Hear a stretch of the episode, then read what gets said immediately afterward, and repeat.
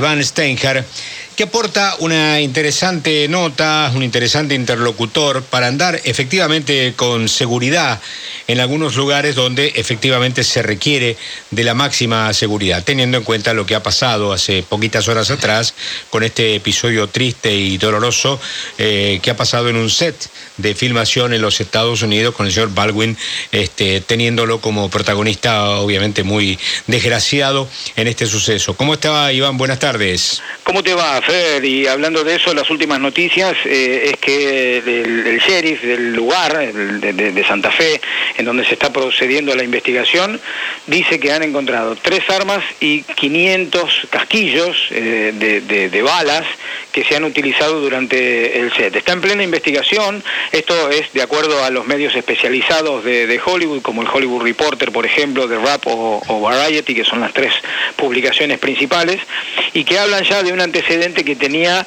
la armera, una joven chica de 24 años, este, que fue la que preparó eh, el arma, que eventualmente fue entregada por el asistente de dirección al grito de Cold Gun, arma fría, que es este, lo que se supone que se grita cuando el arma es segura, por lo menos en lo que tiene que ver con los Estados Unidos. Esta chica con poca experiencia, hace dos meses nada más, lo van a leer dentro de un rato en los portales seguramente, eh, había enfurecido al actor Nicolas Cage, según cuenta uno de los este, asistentes eh, de la producción de una película que también estaba ubicada en el oeste, ya que esta chica entraba al set probando las armas sin avisar que estaba entrando al set para probar las armas. Y en ese sentido son un montón de protocolos los que se persiguen. Por eso me pareció, Fer, que esta nota iba a ser interesante para conocer un poco la cocina de cómo es este Me parece muy bien. Pues sabés que yo estaba pensando que la chica esta, la que vos mencionabas de 24 años, creo que es la heredera. Su papá ha hecho este trabajo durante toda la vida y ella es de alguna manera una heredera de lo que ha hecho efectivamente su padre. Simplemente una pequeña acotación al margen. Pero decís bien, eh, hemos convocado y lo has localizado y me parece que es una opinión interesante para entender el gran público cómo se manejan los efectos especiales, tanto en el cine como en la televisión y sobre todo las armas, porque hay otros efectos especiales que son efectivamente inofensivos, pero el tema de las armas es un tema particular. El señor se llama Franco Buratini y nos está escuchando. Nos da un gusto saludarlo, Franco soy Fernando Bravo, mi compañero a la distancia Iván Steiger también se suma a esta charla. Buenas tardes. Hola, buenas tardes Fernando, Iván. Bueno, mucho gusto Fernando estar hablando con ustedes. Y bueno, acá estoy para contarles un poco de, mi oficio. Yo soy efectista y eh, especialista en armas. Digo, hacemos efectos especiales y a su vez también hacemos el rubro de armas en set.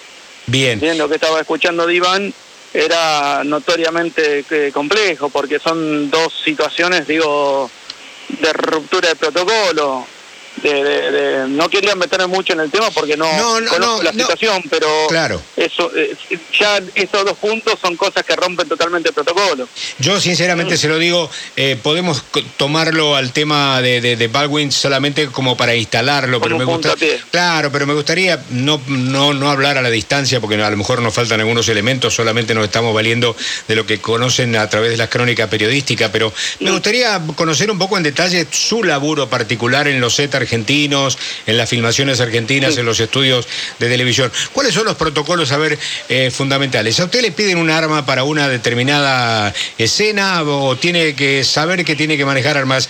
¿Usted lleva las armas? ¿Ustedes son propias las armas? ¿Usted alquila las armas? ¿Cómo es la, el protocolo, Franco? Bien, primero lo que tenemos que identificar en el set de filmación si ese arma necesita por la historia disparar o no.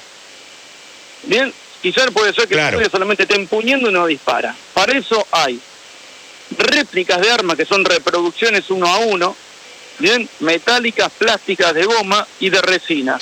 Según la calidad es lo que nosotros vamos a poner en cercanía a cámara. Bien, supongamos, tengo un policía que está haciendo un corte de calle a 200 metros de cuadra de, la toma, a 50 metros, bueno, la pistola le voy a poner una de resina, porque el señor seguramente va a ser un extra, no va a ser un actor. Entonces no tengo ni siquiera que sacarla. Entonces le voy a poner algo que sea. Usted habla, eh, cuando habla de la proximidad de la cámara, para que no el espectador no detecte que es un arma trucha, digamos. Claro, entonces las de goma se usan para los que están bien atrás. Entonces nos da la seguridad que no se van a poder lastimar. Y si se llega a perder, en un caso muy extraño, no nos, nos ha pasado, pero si llega a perder, es algo de goma que no tiene ningún problema económico ni legal, digamos, son más económicas y no tienen. Después tenemos las que disparan en set, ¿bien? Las que disparan en toma. Esas, nosotros tenemos dos, hay dos tipos eh, mecánicamente hablando. Son las originales de fábrica, que se fabrican, hay cuatro o cinco fábricas en el mundo, en el mundo, que fabrican armas de fogueo exclusivamente. Tienen hasta un calibre especial de ellas, no le entra una de otro, de otro calibre o de una real. Bien, esas son eh, de baja calidad técnica, bien, y son bastante utilizadas para temas más eh, teatro, algunas cosas de cine, pero más... Perdóneme, eh, discúlpeme, Franco, cuando usted dice que no tienen compatibilidad técnica con las armas de verdad o con los proyectiles de verdad. Es decir, que son efectivamente creadas para la ficción. No Están fabricadas exclusivamente para eso. lo ah, único que tiene parecido a un arma es la carcasa. Claro, está bien, está bien, está bien. No entra nada que parezca una munición real. Ah, está bien. Y después lo que se usa, en el históricamente lo que se ha usado, son armas reales inutilizadas a fogueo. ¿Qué quiere decir? Que está achicada la salida del arma para que no pueda salir una munición real. Ah, está bien. En algunos casos, por una cuestión mecánica únicamente, porque se necesita que esté cerrada para que el arma funcione el mecanismo, y otras por una cuestión únicamente eh, de seguridad. Bien, entonces, se, está hecho para que nunca salga una munición real. En el peor de los casos, si se llegara a colar, que es extremadamente complicado y difícil que se llegara a colar, se rompería el arma. Pero nunca saldría eyectada la munición hacia adelante. Ah, está bien. ¿Bien? Escúcheme. La ley de oro, perdón, Fernando, que le interrumpa, no, no. respeto muchísimo, pero disculpen, en serio lo sigo. Pero la ley de oro en el cine es que nunca, bajo ninguna circunstancia, en ningún momento puede haber una munición real en set. Ah, está bien, está bien, está bien. Está bien. Imposible. si se cola es un escándalo. Claro. Mm, por ejemplo, me ha pasado de ir un rodaje y había la gente de arte, había puesto dos balitas que habían alquilado, conseguido, arriba de una estantería porque el tipo era un cazador, supongamos. Vamos y chequeamos esas dos balitas. Esas balitas eran vivas porque eran, no me acuerdo si era del abuelo, cazador de la, de la chica de arte.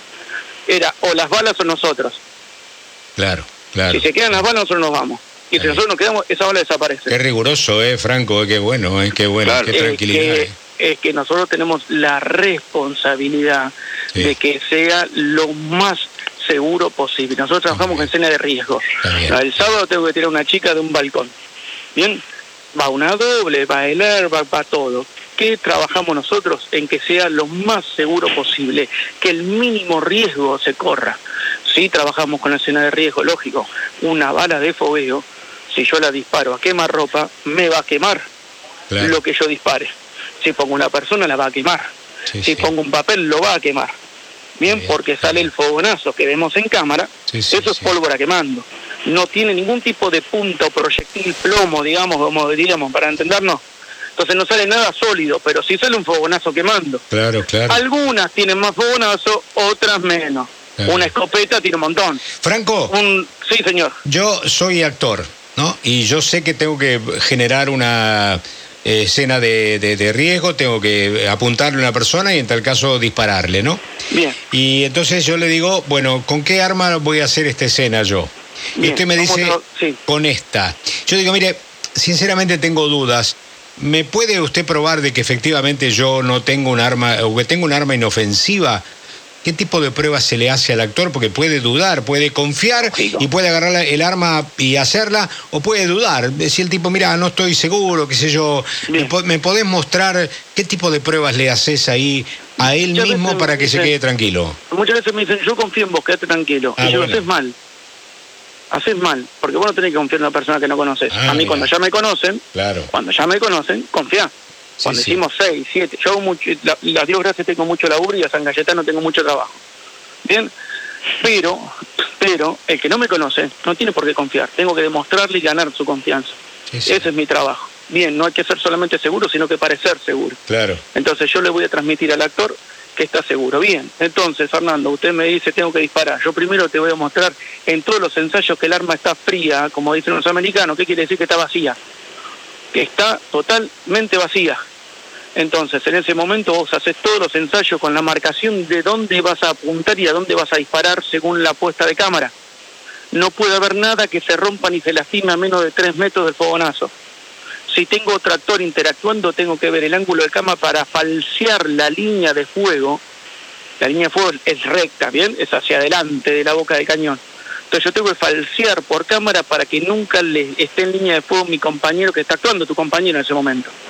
Vamos a toma, yo te voy a mostrar cuántas municiones, te voy a mostrar la munición de fogueo y cuántas vamos a cargar para esa toma. No vamos a cargar el cargador completo y tira, tira lo loco. No, no. ¿Cuántas se necesitan? Tres. Bueno, esta vas a disparar acá, acá y acá. Cargamos las tres. Vamos a toma. Señor, listo, ya está, el arma está cargada.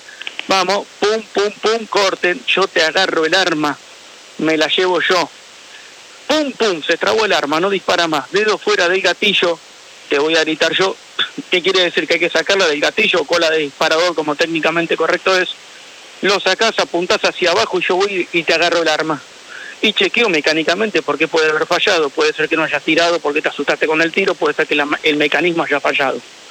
Bien, pero. Qué bárbaro. Y todo eso. El arma, todo, eso... el arma, el arma es, perdón, yo y el actor.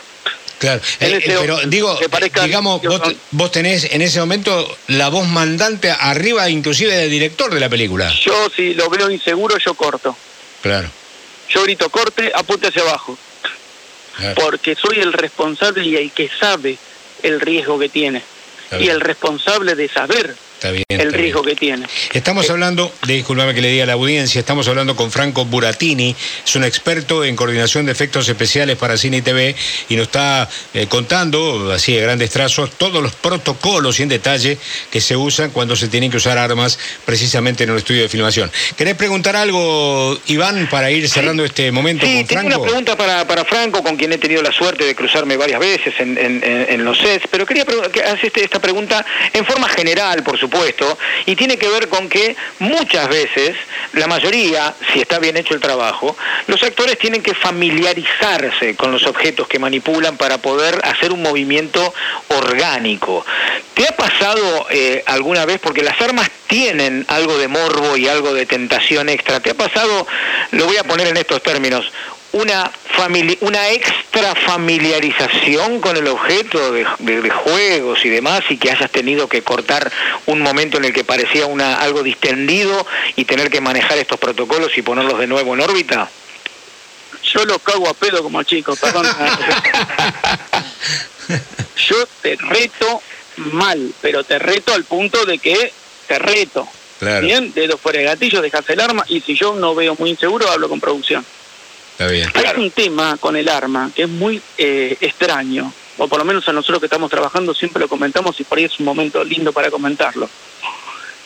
Eh, eh, Argentina es un país eh, casi desarmado, digo, a nivel de, la gente no anda armada, no es un país que donde la gente anda armada, es muy raro, ya los polígonos de tiro están casi en extinción, nadie sale a cazar, por un montón de cuestiones sociales, ¿no? De, la sociedad va por ese camino. Sí, los únicos que andan armados son los chorros, lamentablemente. Los chorros, totalmente, pero bueno, no sé, en mi época yo me crié en desarrollo, íbamos a cazar, era, no, no era algo raro, y tampoco estaba tan mal visto socialmente, ¿no? Capaz que uno va evolucionando y ve que mm, cazar no por ahí no es lo más interesante que hay.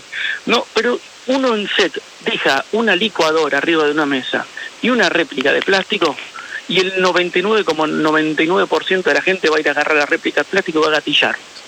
No me preguntes por qué. Sí, qué cosa, ¿eh? Gente que tiene hasta aversión a las armas, que no le gustan las armas. Es como que va el bicho al foco, decimos nosotros, yo soy medio campo.